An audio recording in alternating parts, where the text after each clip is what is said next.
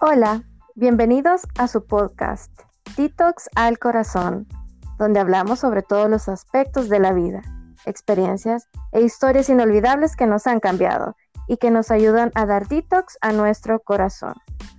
Mi nombre es Denise y me encuentro siempre con Jessica. Y hoy, en nuestro episodio número 6, escucharemos una historia muy peculiar a la que llamaremos una experiencia casi religiosa. Me encanta el nombre. ¿Qué te parece el nombre, Denis? Bastante curioso. no, no, no sé qué imaginarme solo por el nombre. No sabría decirte qué pensar. Así que vamos a comenzar. Siempre hacemos la aclaración que los nombres mencionados no son reales, pero que nos van a ayudar a identificar mejor la historia contada por eh, nuestra oyente. Así que comenzamos. Ok, dice, amigas de Detox, quiero compartir la siguiente historia que me tiene sin saber qué hacer. Me llamo Karen y es mi historia con el crush que tuve jovencita de la iglesia. Conocí a Miguel cuando tenía como 14 años. Miguel siempre me pareció guapo. Su físico y su personalidad hacen un match perfecto hasta el día de hoy. Siempre nos encontrábamos en las actividades de jóvenes. Él me lleva cuatro años. Siempre que iba a la iglesia, lo veía con la novia que él tenía en ese entonces. Y le envidiaba por andar con el chico guapo. Yo creo que se me notaba que él me gustaba ya que me ponía nerviosa y así. Cuando tenía 18 años, me recuerdo que él estaba soltero y me invitó a salir. Y yo en mis adentros grité, ¡Sí! ¡Por fin! Me recuerdo que me invitó al cine y todo. No sé si en esa salida él se desanimó de mí o qué. O quizás no le pareció algo de mí. Y no volvimos a salir. Sin embargo, cuando hablábamos en la iglesia era todo normal y él empezó a salir con otra chica mayor que él, a lo que yo me quedé sorprendida porque eso no es común de ver. Luego de eso, me enfoqué en mis estudios, a buscar trabajo y pues me mudé y empecé a asistir a, a otra iglesia en otra zona. El año pasado me cambié de trabajo y adivinen con quién me encontré. Así es, amigas. Ahí trabaja Miguel, mi crush juvenil. Fue grato volverlo a ver, siempre jovial, buen mozo, trabaja en el área de contabilidad. Y pues, lo que yo hago tiene relación directa con su departamento. Entonces, volvimos a platicar como lo hacíamos antes en la iglesia. Evidentemente intercambiamos números de teléfono y cuando teníamos oportunidad, siempre platicábamos recordando los tiempos juveniles de la iglesia. Él me contó que se había casado y que tiene un niño de 5 años y que se había casado con aquella chica que le llevaba unos años de más. En el trabajo siempre fue respetuoso, cordial y amable, pues poco a poco volvimos a ser amigos. Pues de la nada un día me empezó a escribir en el Messenger corporativo, preguntándome si tenía novio y que pues una chica como yo era raro que me estuviera, que, que yo estuviera soltera. La misma frase que utilizan todos. Sí, qué paja, esa es la típica paja. Tenía que hacer sentir mi, mi reacción a eso. Bueno, si nos escuchan de otro país, paja es mentira. O sea, la típica mentira de todo hombre de decir, ay, como una chica tan bonita como vos no, tiene novio. Ay, ajá, venía ese cuento con otra. Clásico, clásico. Ajá, seguimos entonces. Em, y así poco a poco fuimos platicando de cosas más íntimas, hasta que llegó la pregunta que más me temía. Me preguntó si yo había estado enamorada de él más joven porque él tuvo esa impresión y pues él quería saberlo. Yo no estaba segura de decirle y después de pensarlo decidí que no era importante si él lo sabía. Entonces le contesté que sí. que él había sido mi crush de toda la adolescencia y él me confesó que yo le gustaba, pero que en ese entonces él me veía muy niña y yo me quedé con la boca abierta. Pues obviamente era una niña inocente, me dijo que yo que le alegraba saberlo y yo de inmediato le dije, sí, pero eso ya pasó, estábamos pequeños. Y me sale con la pregunta que imaginan. O sea que ya no te aparezco atractivo. Y yo queriendo morirme. Menos mal estábamos en chat porque tenía la cara súper roja de los nervios. Que ahí se ve un poquito la viveza de Miguel. No sé, ¿qué pensás vos de Sí, definitivamente que la astucia de Miguel al saltarle con, las preguntas capciosas, no, ay no, terminemos de escuchar la historia porque tengo algunas cosas que decir. sí, de tonta le respondí que él siempre se me había hecho una persona atractiva y de buen parecer. Luego de esa respuesta cambié la conversación. A los días todo seguía normal como si nada hubiera pasado. De la nada me empezó a escribir a mi WhatsApp cosas del trabajo y en horas no laborales. Primera alerta. Era una excusa para escribirme. Poco a poco él quería saber más de mí y empezó a lanzarme preguntas subidas de tono. En ese momento yo sé que debía detenerlo, pero no lo hice cada vez teníamos más pláticas que no deberíamos haber tenido. Hasta que en una de esas conversaciones me dijo que él deseaba que los besos que le doy en la mejilla para saludarnos fueran en la boca. No, no sabía qué responder y lo mejor era haber cortado esa conversación y detenerlo, pero no fue así. Solo le ah. escribí, ja, esos besos se roban, no se piden permiso. Y ahí terminó esa conversación. ¿What? Ok, ok, ok. Ah. Sigo. La oficina donde trabajo es bastante helada. Mi cubículo queda debajo del conducto de aire y siempre me ando quejando del frío que tengo. Siempre, como a las 3 de la tarde, tomo un break y me voy al balcón que generalmente ocupan los fumadores. Yo solo voy a sentarme un rato a que me pegue el sol para quitarme el frío. Ese día, me recuerdo que bajé el balcón y me fui a sentar. Estaba sola y de repente llegó él y se sentó a la par mía. Me sacó una plática absurda y cuando tuvo la oportunidad me robó el beso. Y lo peor de todo es que y lo peor de todo es que me gustó me encantó y se lo respondí. Luego de ese beso eufórico nos quedamos callados. Yo solo me levanté y regresé a la oficina. Luego de eso era bien incómodo verlo en la oficina. Y después de un día para otro, entramos en cuarentena. Gracias a ello no nos hemos visto y solo coincidimos en llamadas de trabajo pero él se ha percatado de mi indiferencia. Amigas de Detox, yo sé que está mal, pero si, si tengo, revolvió mis emociones. Y pues, no sé cómo hacer cuando nos toque regresar a la oficina y verlo nuevamente. Fin del... y fin de la historia.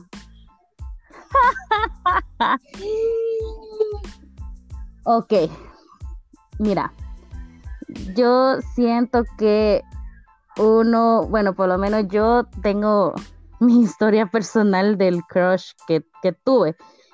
Pues era, del era del colegio. E, es algo bien parecido, digamos, es algo del colegio. Pero eh, al pasar, bueno, y él tenía novia, así como lo la, la tenía Miguel. Él tenía novia y novia de años y que era una pareja bien bonita del colegio, o sea que todos decían, ay, qué bonito, se ven juntos y pues bueno, al final, eh, bueno, yo, decidí no, no, nada, pues, o sea, no nada porque, o sea, yo ni siquiera le gustaba el chero, Entonces, eh, pues ya como al pasar de los años, de la nada lo volví a ver. Y seguí estudiando en, en, otro colegio y, fue, fue como, ah, ¿qué tal? Que no sé qué. Y desde entonces fue que me dijo, mira, ¿y por qué no vamos, vamos a la iglesia a la que yo voy? Que no sé qué. yo, vaya, chivo, vamos. Y, y fuimos y al final era como que sí, éramos novios, pero lo sabía como su círculo más chiquitito pero de ahí más gente no, porque en la iglesia como que no era tan permitido tener novio, ¿verdad? Entonces, pues al final yo me voy dando cuenta de que él estaba enamorado de otra niña. Mira, lo bueno es que me lo... Sí, mira, pero al final lo bueno es que me lo confesó. Yo me di cuenta de la peor manera. En un concierto, él se fue con con la ah. Chavi me dejó a mí ahí tirada con mi amigo que yo iba. Menos mal iba con un amigo yo. Yo, yo de repente sí sentía como unas sospechas porque él se juntaba mucho con ella, pero él me decía que eran amigos y nada más y no sé qué. Pero bueno, al final, el instinto no falla. El instinto no falla, exactamente. Entonces, eh, gracias a Dios, vea, se terminó todo ahí, eh, otra experiencia más de vida, pero voy a lo del crush en la iglesia. O sea, yo, yo siento que la mayoría de, chicas que vamos a la iglesia, siempre hay más de algún niño que anda ahí queriendo con uno, ¿verdad? sí. Sí, mira, la verdad que, o sea, tu historia se parece bastante a la historia que nos mandó Karen. Y, ay, no sé, tengo que separar esa historia por partes. Mira, primero, o sea, estaban chiquitos, estaban adolescentes y al parecer sí había una atracción mutua.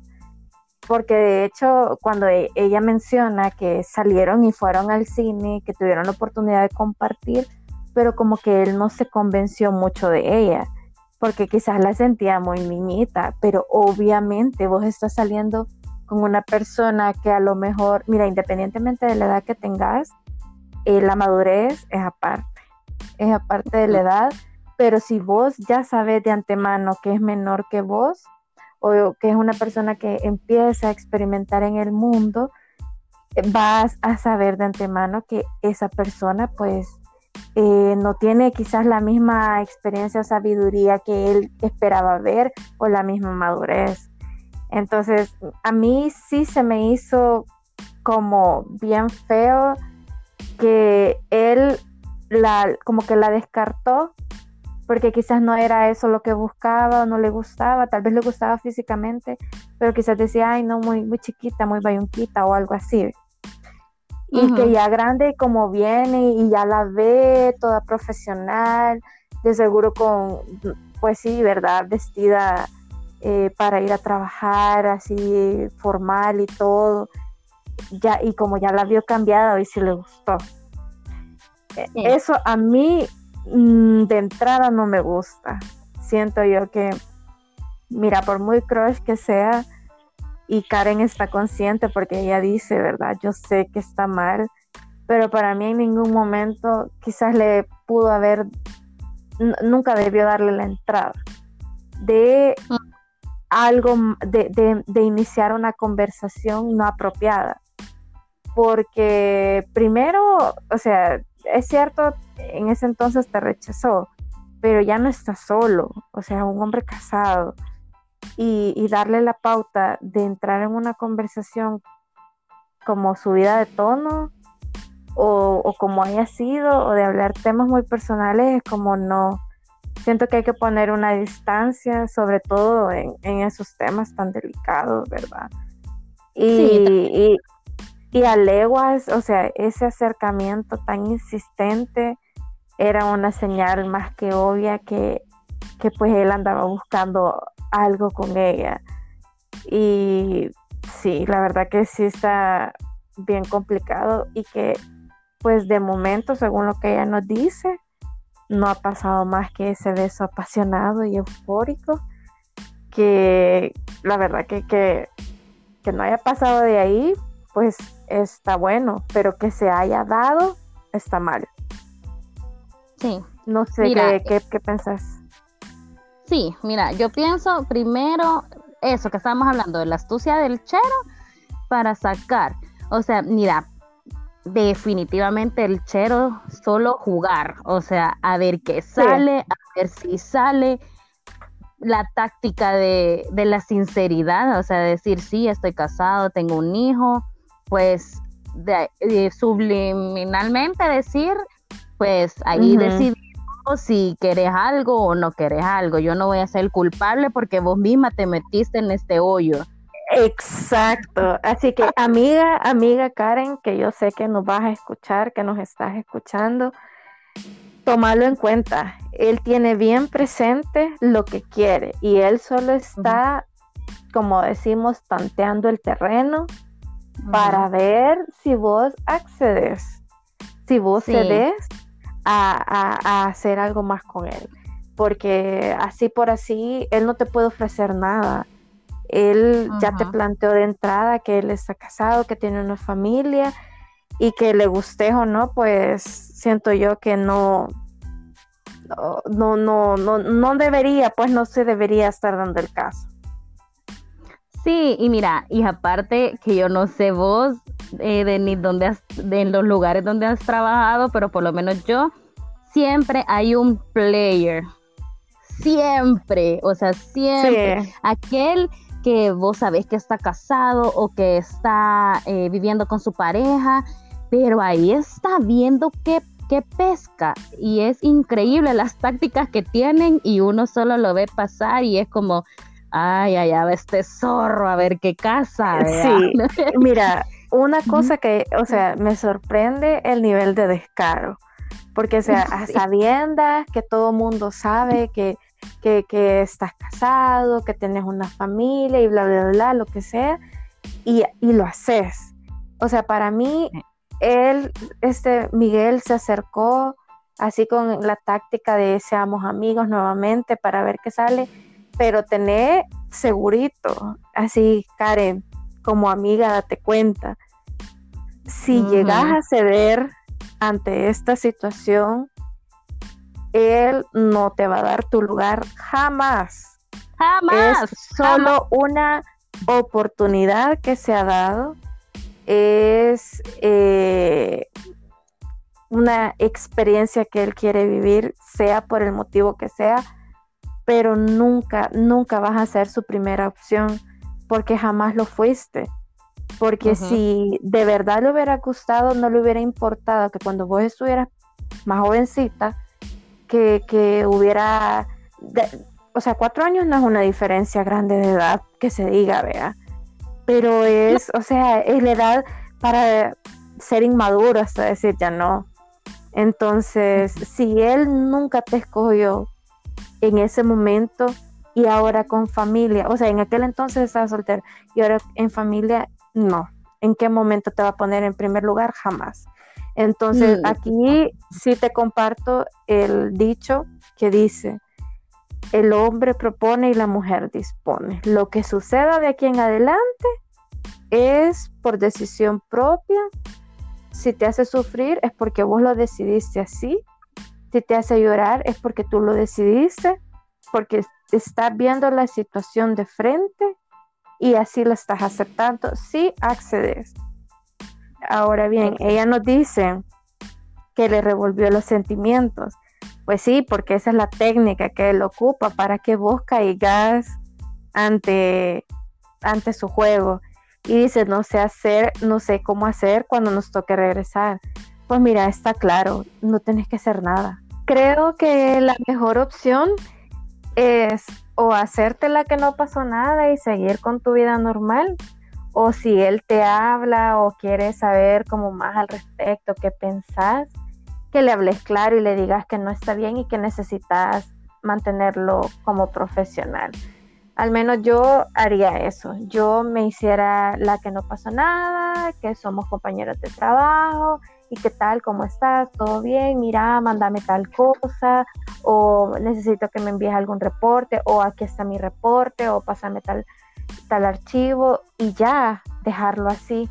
Yo no le diera más vuelta al asunto y sí, lo mejor es detenerlo, a menos que vos decidas eh, seguir adelante, pero si tomas esa decisión, creo que no vale la pena que, te, te, pongas eh, en, ese, eh, en ese aspecto de, de, no darte valor, de no, de no darle mayor importancia, porque no, siento que no, no vale la pena que, no, no, te pongan en primer lugar. O sea, ya en un inicio hubo una historia entre ustedes dos que a lo mejor fue corta, no fue la gran cosa, pero o sea, si desde un inicio, estando jóvenes, salieron, te rechazó por X, Y motivo, no fuiste su primera prioridad, ahora que ya está casado, que tiene una familia, pues menos, ¿verdad? Entonces, si vos decidís seguir adelante con esto, no llores, no te quejes